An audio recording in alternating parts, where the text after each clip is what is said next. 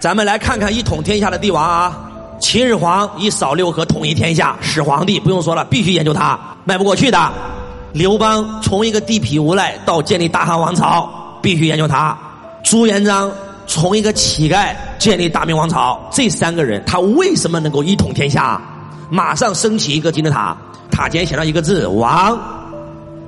一个人能够成为王，那个“王”字怎么写？告诉我。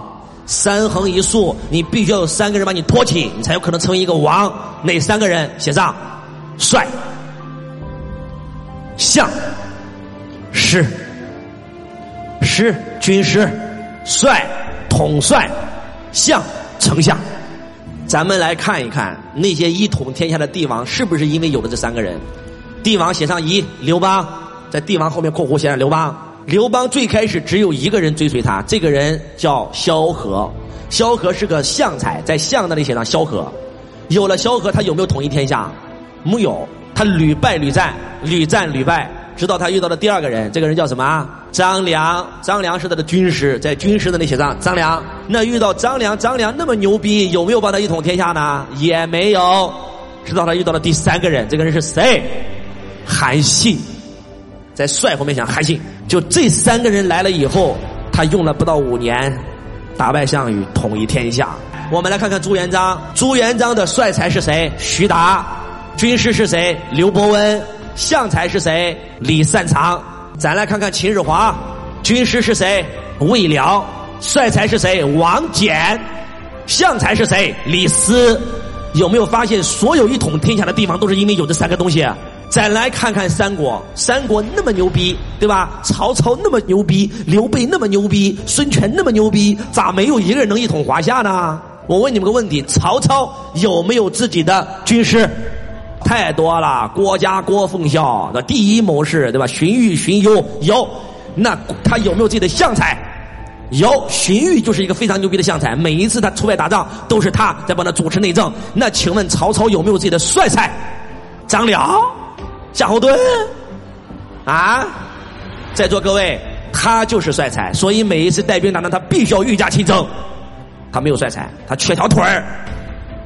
在座各位，赤壁之战，一百万人打二十万人，这是个闭着眼睛就能打胜的仗，为什么会败？如果曹操是个王，他找了一个将军帮他帮帮，找了一个帅才帮他去带兵打这个仗，他一定能赢。因为还是那句话，叫旁观者清。当局者迷，一个小小的反间计他都没有看出来。反间计让他把蔡瑁杀了，把所有船全连在一起，黄盖炸降，直接火烧船舶，一败涂地。这么简单的计谋，他竟然看不出来，因为他太着急了。因为这是最后一战，他只要赢了就能一统天下。他太着急了，他太兴奋了，疏忽了，他没有帅才。咱们再来看看刘备，刘备有没有有没有军师啊？法正。庞统有没有相才？诸葛亮有没有帅才？关羽、张飞、赵云，那叫将才，不叫帅才。将才跟帅才是本质的区别。什么是将才？将才就是一马当先，冲啊冲到最前面那个人。什么是帅才？不出中军帐，决胜千里之外，运筹帷幄，这才叫帅才。他没有帅才，帅才就是他自己。所以最后那场仗他也败得很惨。因为他二弟死了，那三弟也死了，他为二弟、三弟报仇，所以带着百万雄师伐吴，被陆逊、陆伯言一个小孩火烧连营八百里，白城白帝城破孤，他没有帅才。咱们再来看看东吴，东吴的孙权有没有帅才？这哥们儿还真有。周瑜、周公瑾、鲁肃、鲁子敬、吕蒙、白衣渡江。这个陆逊、陆伯言都是帅才，他有没有相才？真有。张昭，他有没有军师？有人说有啊。诸葛亮的哥不是在东吴吗？别闹了，兄弟！